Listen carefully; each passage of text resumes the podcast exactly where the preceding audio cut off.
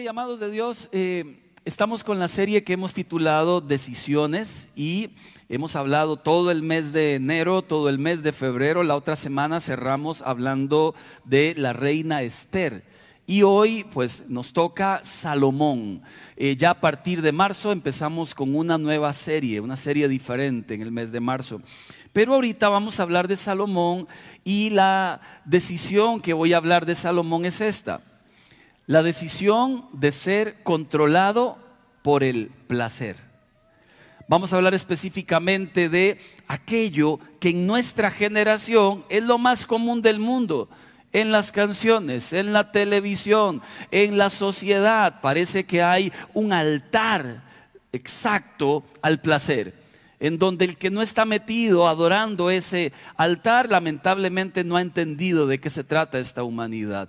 Y es un tema que tiene que ver con adultos mayores, con jóvenes, con niños, con mujeres, con matrimonios, con noviazgos. Porque al final usted dirá, bueno, no es algo que me afecte a mí, pero posiblemente sea algo que afecte a alguien de los suyos. No he visto familia donde todo el mundo esté muy bien en esta área, todo lo contrario. Las mayores consejerías que atendemos son de adulterios o de adicciones a la pornografía o de niños de 8, 9 años viendo pornografía o de niñas de 10 años diciendo, no me quiero casar, no quiero tener hijos. ¿Por qué razón? Porque eso es terrible, prefiero juntarme. Y usted dice, ¿qué pasó allí? Algo pasó. Nos culturizamos o estamos siendo controlados por el placer. Acompáñeme por favor a Romanos capítulo 6, verso 17. Explica el apóstol Pablo lo siguiente. Antes ustedes eran esclavos del pecado, pero gracias a Dios ahora obedecen de todo corazón la enseñanza que les hemos dado. Pablo explica que teníamos un antes y ahora tenemos un después. La gran diferencia se llama Jesucristo. Si alguien no ha tenido a Jesucristo, entonces ese antes sigue siendo el ahora. Pero cuando tenemos a Jesús como Señor de nuestras vidas, debe haber un antes y luego un después. En ese antes, explica Pablo, existía esclavitud en cualquiera de sus formas. En ese antes algo o alguien nos controlaba. Éramos esclavos de algo, en este caso de las pasiones. Pero cuando llegó Jesús nos libertó de las pasiones y nos hizo esclavos de las buenas obras. La pregunta del millón es, ¿por qué aún como cristianos pareciera que podríamos seguir viviendo esclavos de pasiones si ya fuimos libres de eso? ¿Qué significa ser esclavo? Es simple, que carece de libertad, que otro o algo controla tu vida. En realidad Pedro lo describe de esta manera. Cada uno es esclavo de aquello que lo controla. Si es el televisor, es esclavo del televisor. Si son las redes sociales que se ven más que la Biblia, eres esclavo de las redes sociales. Si es una persona que sabes que te hace daño, pero no puedes salir de allí, es porque hay una esclavitud de esa persona. Si es del placer y al final el placer termina dictando qué haces, cómo lo haces, cuándo lo haces y no puedes salir de allí, es porque la persona ha rendido su voluntad al deseo. ¿Cómo lo sabes? Porque usted ha intentado dejarlo y no puede. Y ahí es donde la esclavitud se vuelve una realidad en la vida. La ironía de un estilo de vida en esclavitud es que sí da placer, sí da alegrías temporales, sí da un disfrute, algún tipo de libertad en teoría, pero todo tiene un precio cuando llegas al entendimiento que el pajarito en la jaula de oro sigue siendo un esclavo, aunque la jaula tenga barrotes muy bonitos.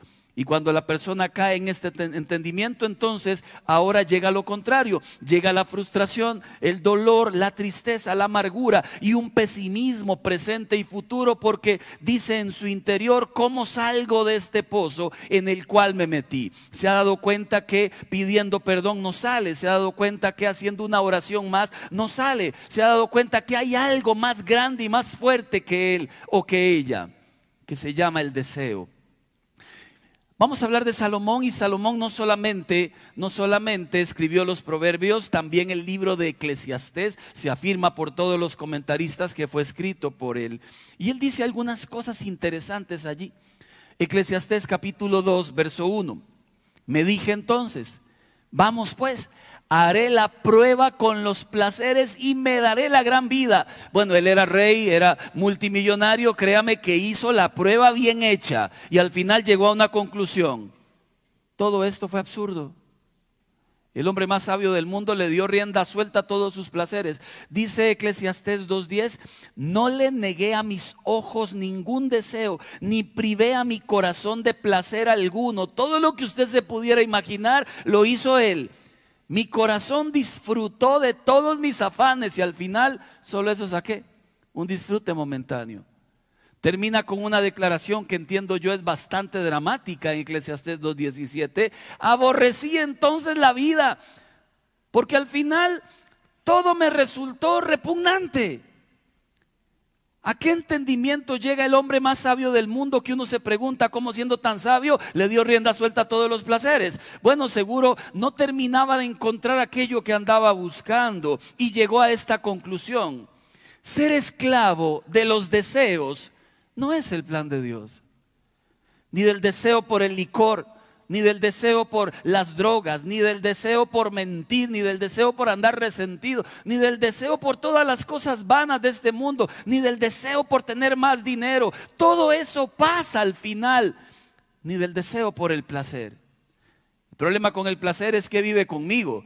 Hay placer bueno y hay placer malo.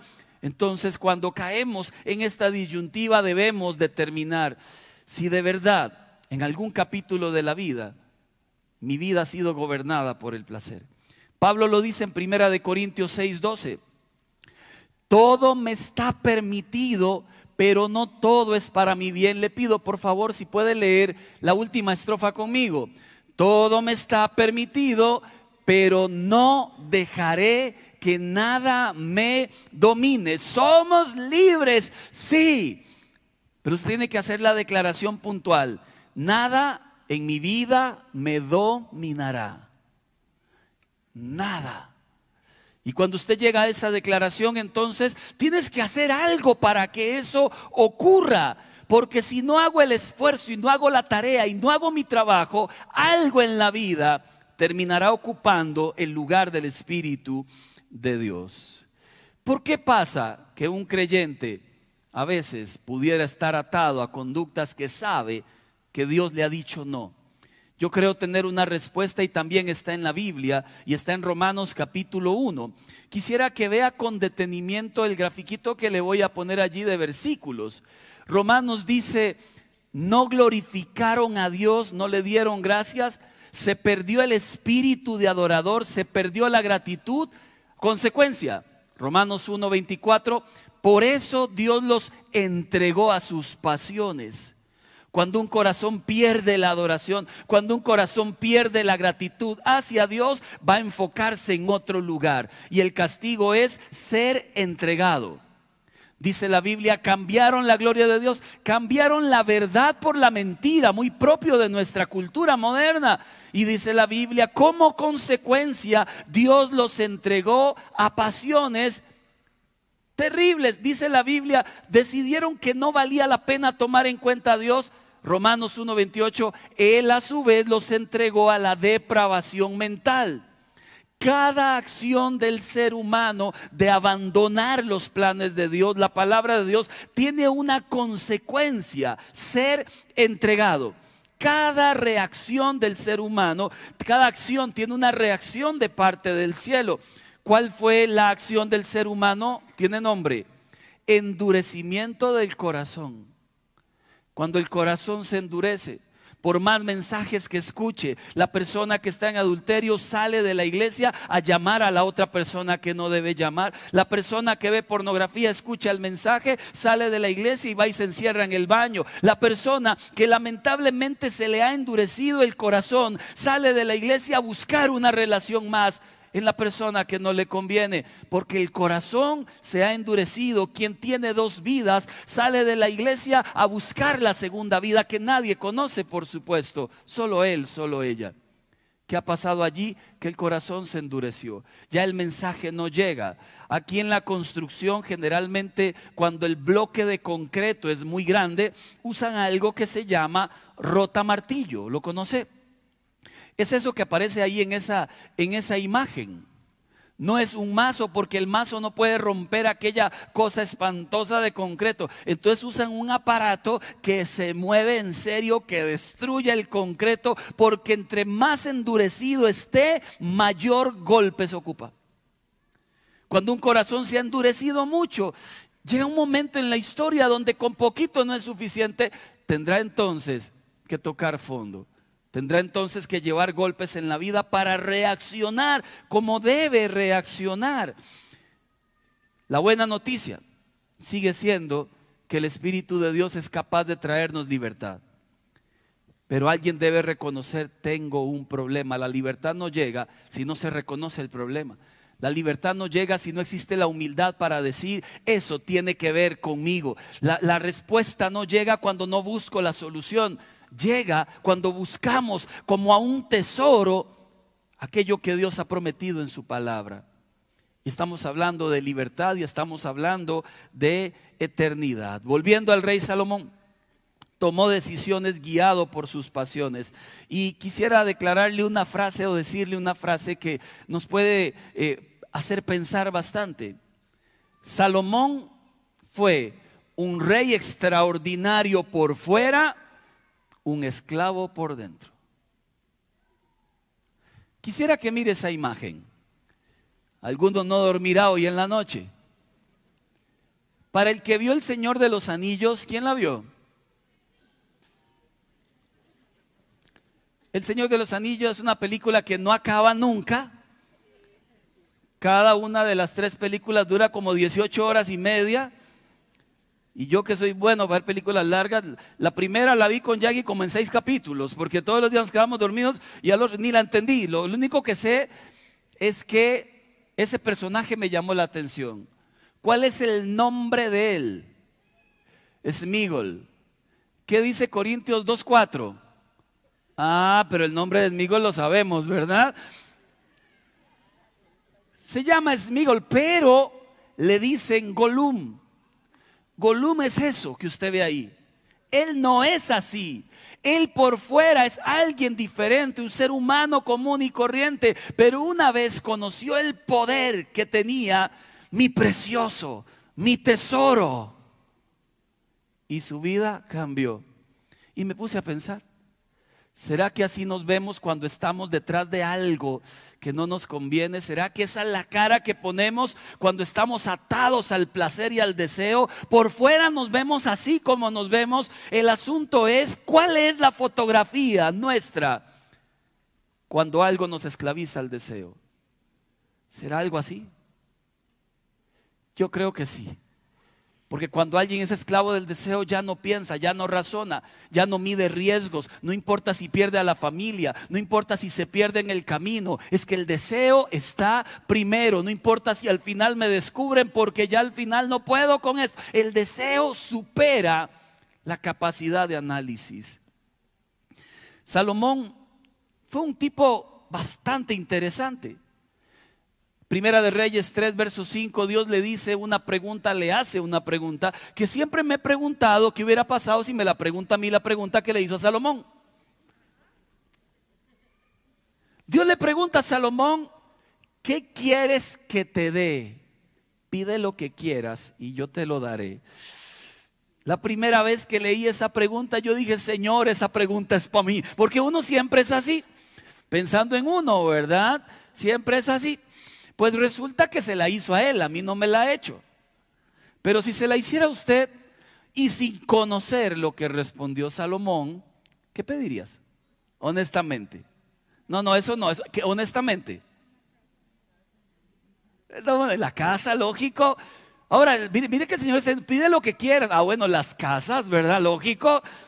Escuché un predicador ayer que me lo pasaron diciendo, Dios me dijo, construye un granero aquí a la par de la iglesia porque te lo llenaré de Ferraris y Lamborghinis. En serio, lo más chistoso es que la iglesia dijo amén. Yo no sé si es chistoso o doloroso, El asunto es que inmediatamente pediríamos un millón de cosas. ¿Sabemos lo que pidió Salomón? Salomón dice allá en Primera de Reyes, capítulo 3, verso 9, yo te ruego que le des a tu siervo discernimiento para gobernar a tu pueblo y para distinguir entre el bien y el mal. Pidió sabiduría. Ahora, ¿qué es la parte más curiosa de todo esto? Que Dios le dio toda la sabiduría como nadie antes y nadie después. Y cómo con tanta sabiduría terminó siendo un esclavo de sus deseos. Nos da una lección Salomón. Nos da una lección. Si al hombre más sabio del mundo le puede pasar, a usted también. Si al hombre más sabio del mundo, que tenía tanto encuentro con Dios, que oraba tan lindo cuando construyó el templo, hizo una oración impresionante. Si este hombre claudicó en su sabiduría y dejó que su corazón fuera atrás, el placer, deberíamos nosotros entonces tener triple cuidado y entender que esto de placer puede afectar a todo mundo, a un hijo suyo, a su esposa, a usted mismo, Deberíamos no bajar la guardia y comprender que la vida se vive como Dios dice y no como yo quiero.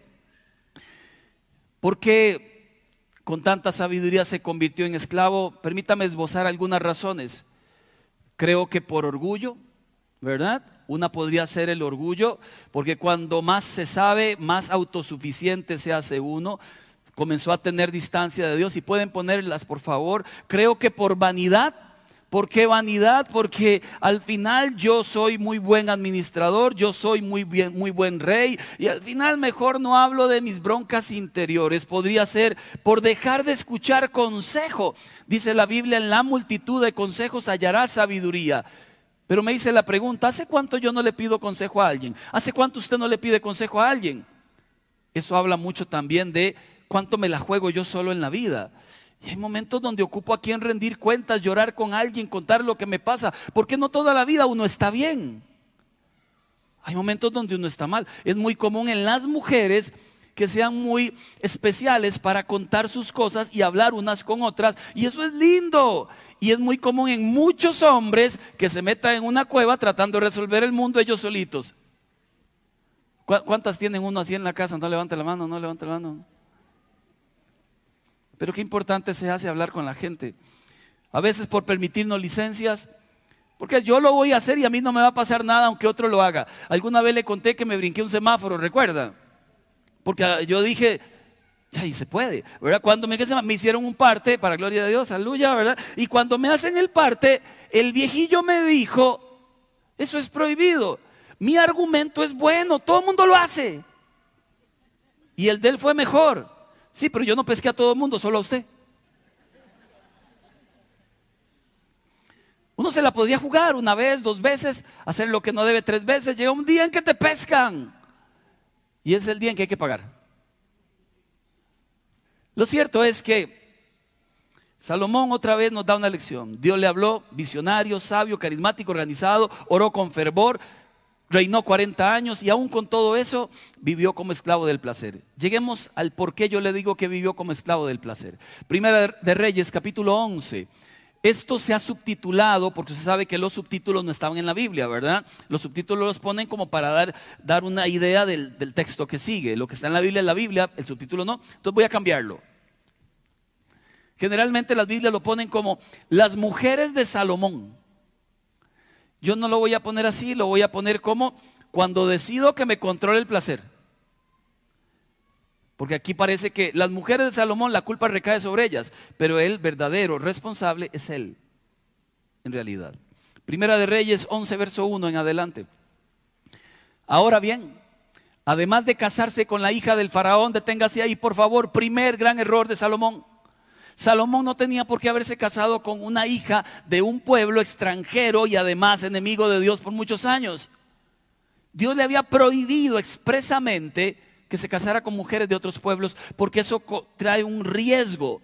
Y el riesgo es que se terminen adorando los dioses de esas mujeres. Es un riesgo real. Dios lo había prohibido y lo primero que hace Salomón es darse una licencia. No es que está bonita. Y cuando es por amor no importa. No es que no hay ningún problema, ¿verdad? Porque igual nos amamos y, nos cantamos la canción si nos dejan. Miren, no hay problema, nos queremos mucho. Me regaló una cadenita. Entonces podríamos decir un montón de cosas.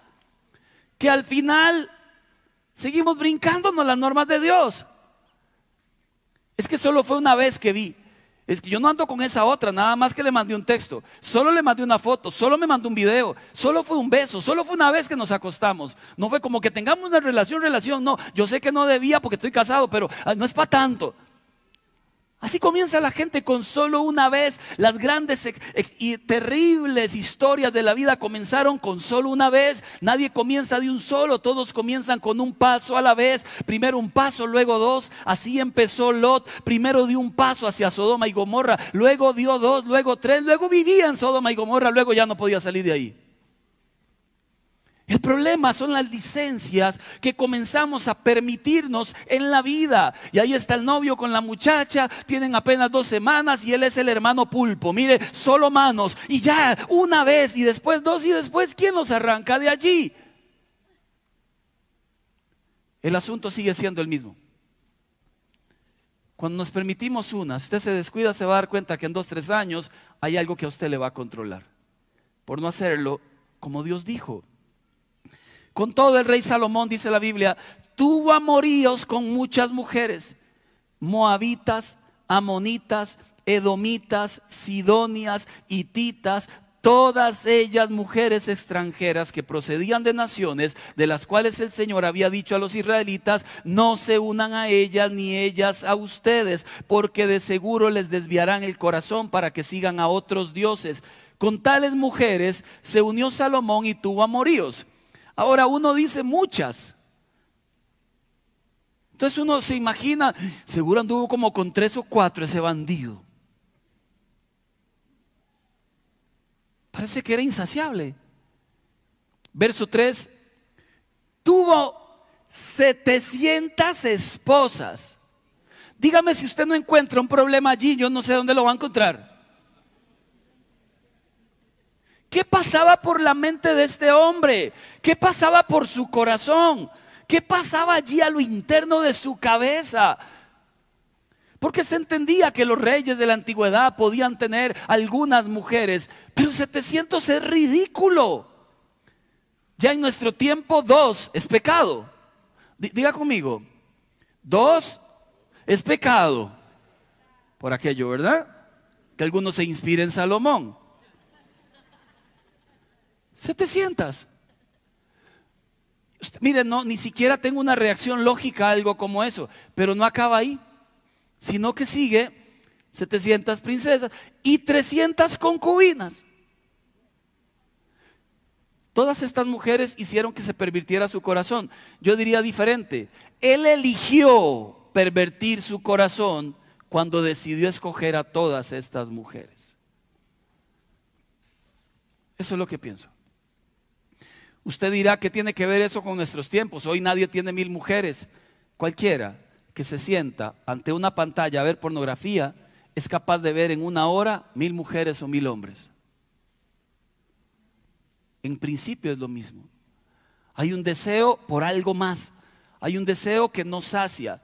Quien adultera, sea hombre o mujer, no le es suficiente la persona que tiene en casa, tiene que buscar a alguien. Y luego se da cuenta que tampoco era por amor, entonces se vuelve un vicio y comienza a buscar ya en plural a personas.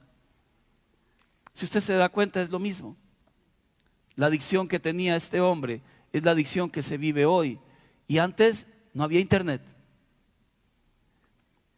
En efecto, dice la Biblia en el verso 4, cuando Salomón llegó a viejo, toda la vida vivió así sus mujeres le pervierten el corazón de modo que él siguió otros dioses. Ojo, no siempre fue fiel al Señor su Dios como lo había sido su padre David. Por el contrario, Salomón siguió a Astarte, diosa de los Sidonios, y a Moloc, el detestable dios de los amonitas. Incluso les hizo altares y él iba a los altares a adorarlos.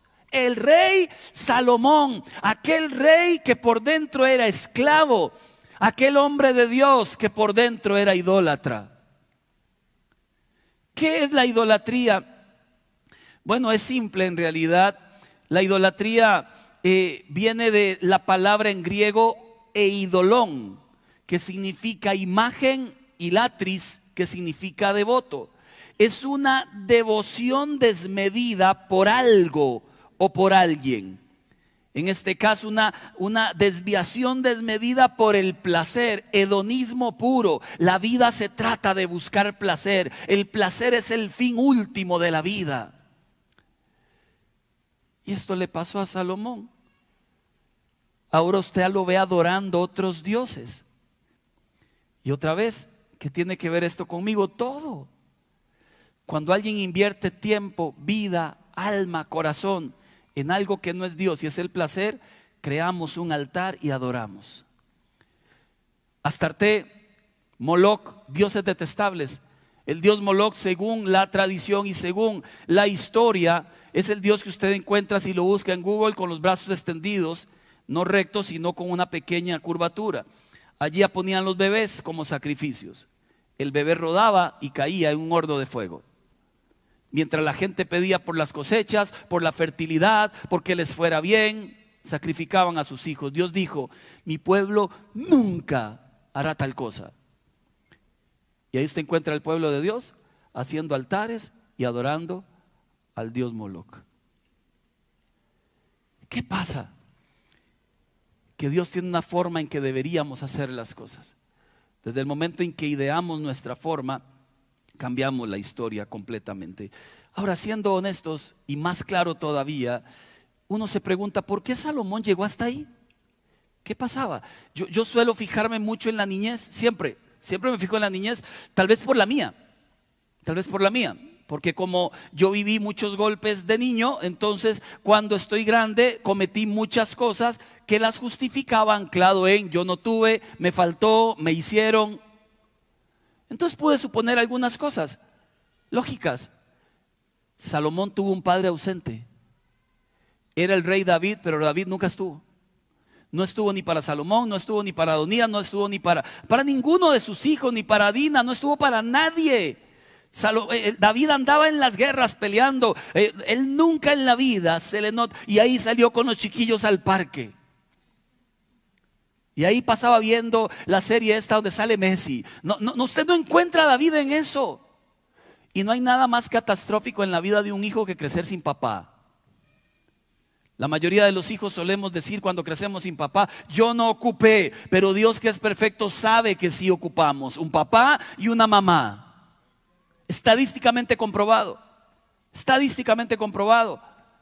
Un hijo ocupaba un papá presente y una mamá presente que reflejaran el amor de Dios.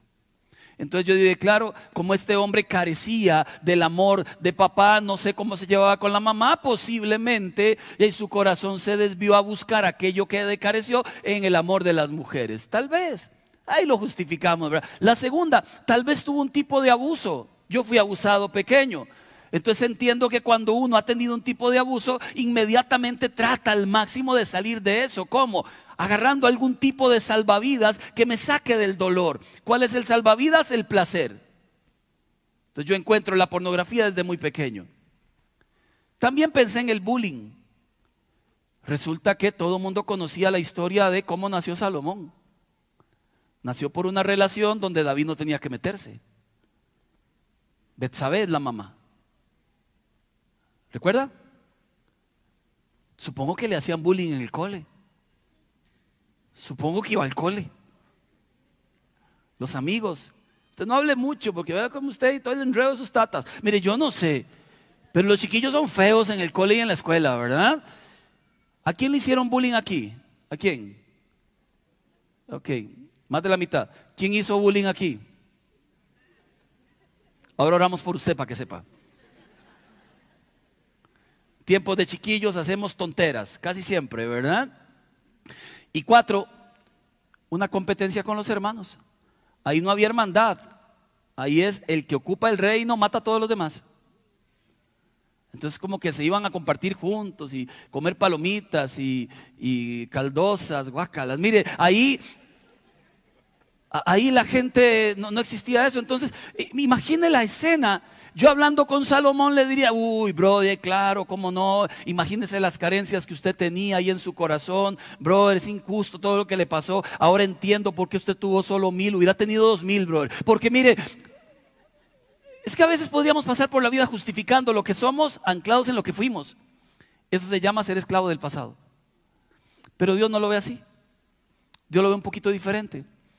Primera de Reyes, capítulo 9, verso 4, cuando Dios le hace el llamado a Salomón, le dice, en cuanto a ti, si me sigues con integridad y rectitud de corazón, como lo hizo tu padre David, y me obedeces en todo lo que yo te ordene y cumples mis leyes, decretos, yo afirmaré para siempre tu trono. ¿Saben qué le está diciendo?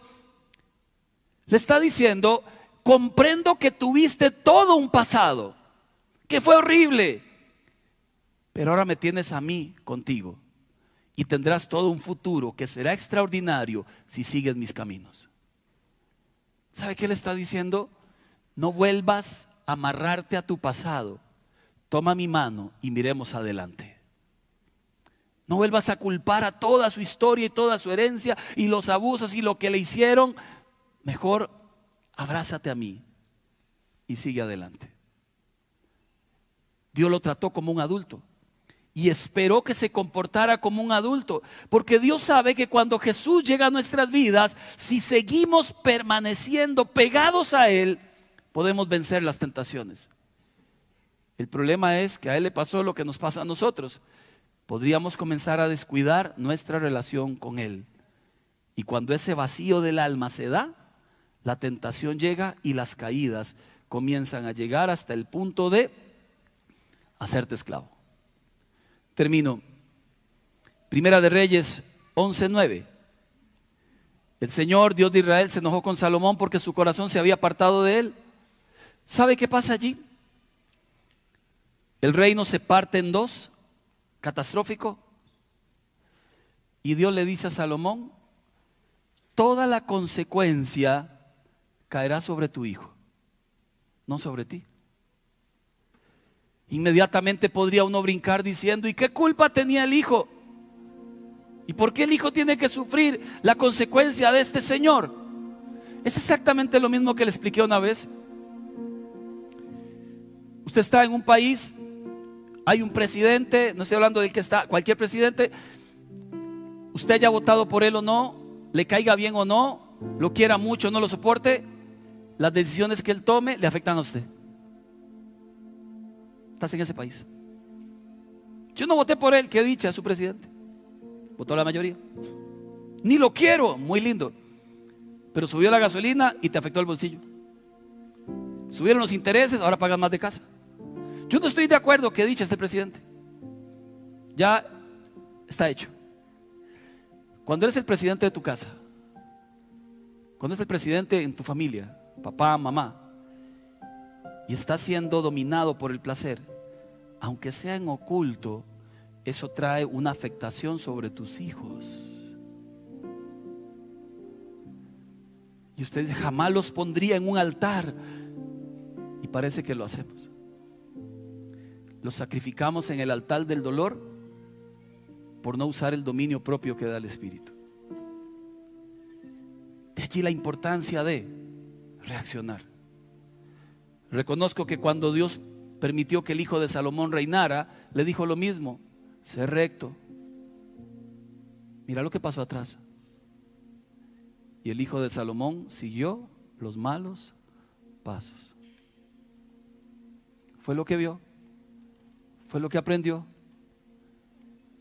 No encuentro en la Biblia algún momento donde Salomón diga, Señor, por favor, no, me arrepiento. Mire que no sé qué me pasó con tanta sabiduría y la desperdicié, tanto que me diste, tanto recurso que tenía y al final, perdóname, no encontramos a Salomón diciendo eso. ¿Sabe? Le repito, un gran rey por fuera, un esclavo por dentro pienso, cuando hablo de Salomón, pienso en Naamán. Naamán es el general del ejército de Siria. ¿Qué le pasa a Naamán? Guerrero extraordinario. Todas las batallas ganadas. Entraba a la ciudad y todo el pueblo, Naamán, Naamán, le gritaban. Venía el botín de guerra, todos los caballos, algunos soldados heridos, pero él venía en su caballo guiando la victoria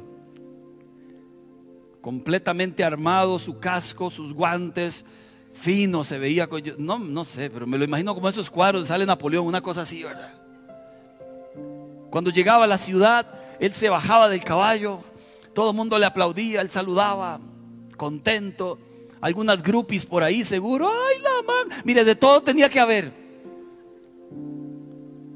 Él entraba a su casa, cerraba la puerta, se metía a su alcoba, cerraba la puerta, entraba al baño. Ahora está él y el espejo. Quita el casco, ya no hay gritos, ya no hay victorias, ya no hay caballos. Ahora estoy conmigo mismo ahí. Me quito el guante, una llaga de lepra. Me comienzo a quitar el traje, otra llaga de lepra. Quito la camisa, lepra, lepra, lepra, lepra. Ante el pueblo general del ejército, victorioso. Ante el espejo, un leproso. Y cuando llegamos a ese espejo, es donde tenemos que decir, Señor, yo no quiero ver eso. No quiero ver eso. Haz algo conmigo, Señor. No quiero ver eso. Me preguntaba, ¿cómo se termina una mañana como hoy?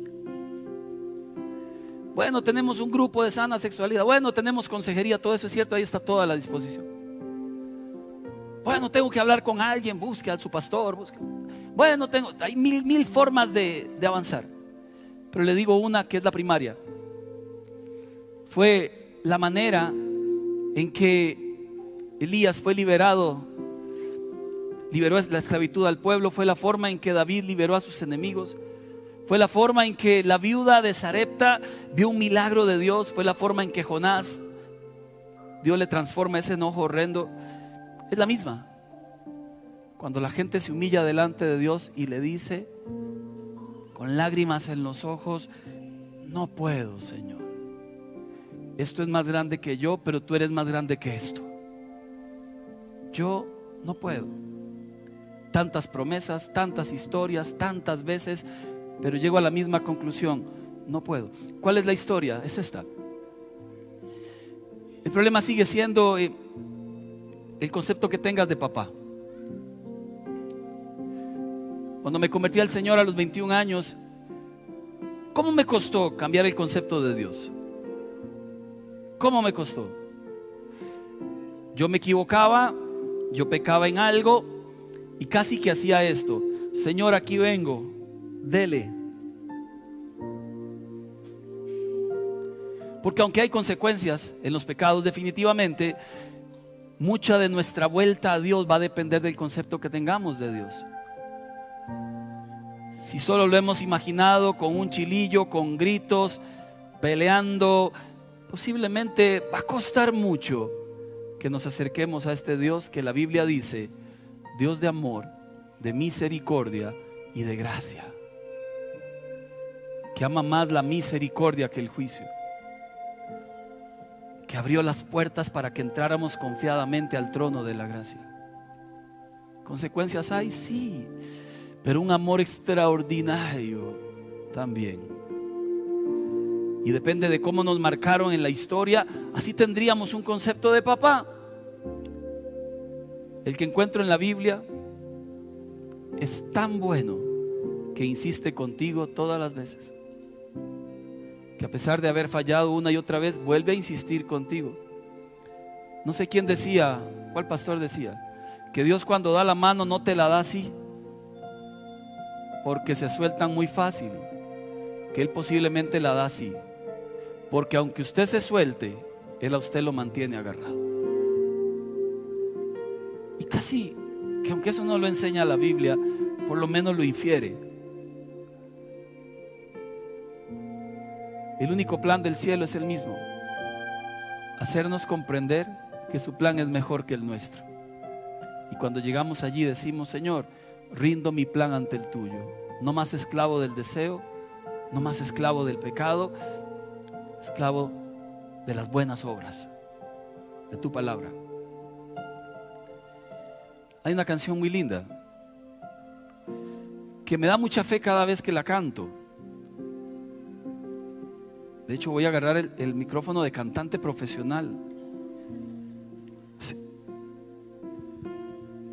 La canción dice, aunque pase el tiempo, sé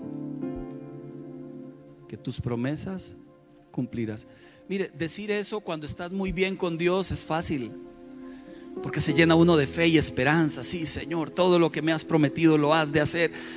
Decir eso después de sentirte atrapado por el pecado es más difícil. Pero creo que ayuda mucho comenzar a decir estas verdades para que el pecado libere tu vida. Le pido que se ponga de pie, por favor. Le invito a que cierre sus ojos. Un minuto. Y allí con sus ojos bien cerrados, solo aquel o aquella que esté atravesando un momento de tensión, que esté luchando demasiado con esto, allí donde estás, levante su mano al cielo y dígale al Señor con su mano al cielo, esta es mi lucha, Señor. Esta es mi pelea, Padre. A veces podría sentir que el deseo me controla. A veces podría sentir que las fallas son muchas y que no hay esperanza en mí. A veces podría creer que, que no ha tenido sentido venir a una iglesia porque vuelvo a repetir lo mismo. Pero aquí estoy sabiendo que tus cuerdas de amor llegan a mí una vez más, a pesar de cómo soy.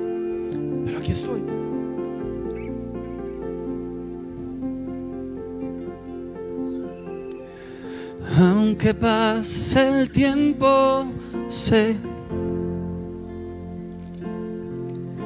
que tus promesas cumplirás. nada en ti se perderá. Esa es mi seguridad.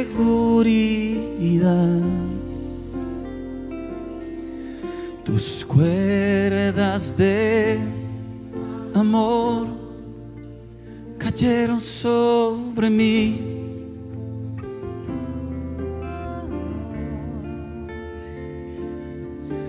tus cuerdas de amor cayeron sobre mí. es tu amor que me sostiene, el que me levanta, el que me da paz, me da seguridad es tu amor que me sostiene, el que me levanta, el que me da paz, me da seguridad y de lo que vendrá. Tú tienes el control, nunca pierdes el control.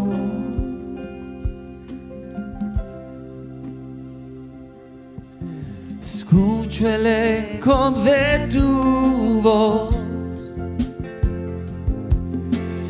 resonando en mi interior. Tus palabras me sostendrán.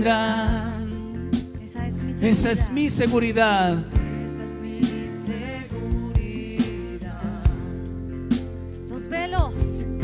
Los velos están cayendo. Puedo ver con claridad. Mi fe. Mi fe se está encendiendo. Dilo fuerte hoy. Y hoy me vuelvo a levantar. Es tu amor que me sostiene el que me levanta, el que me da paz, me da seguridad.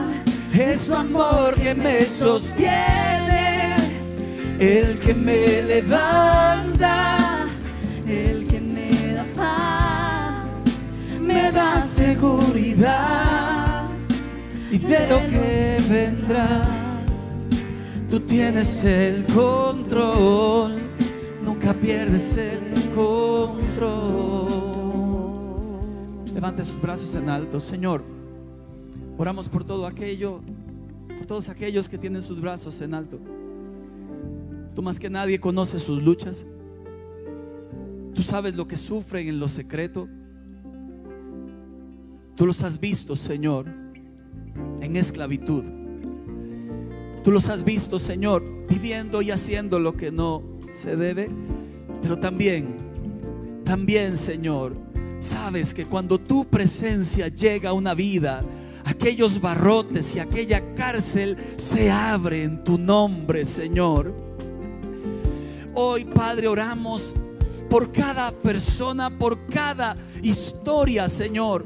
Independientemente del pasado que nos haya llevado a comportarnos así, independientemente de la historia pasada, hay un Dios presente capaz de destruir, el poder del mal sobre tu vida.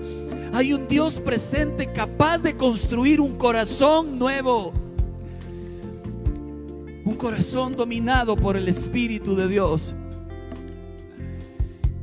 Y hoy creemos, Señor, que aún a pesar de que ha pasado el tiempo y que hay momentos en la vida que han sido duros, creemos que tus promesas las cumplirás con nosotros. Puedes decirlo conmigo, tú cumplirás tus promesas con nosotros. Soy una persona libre, comprada por el precio de la sangre de Jesús. Soy nación santa, soy pueblo adquirido por Dios. Soy un hijo de Dios, soy una persona que ama a Dios, que es libre por la gracia de Dios. Es tu amor, es tu amor que me sostiene, el que me levanta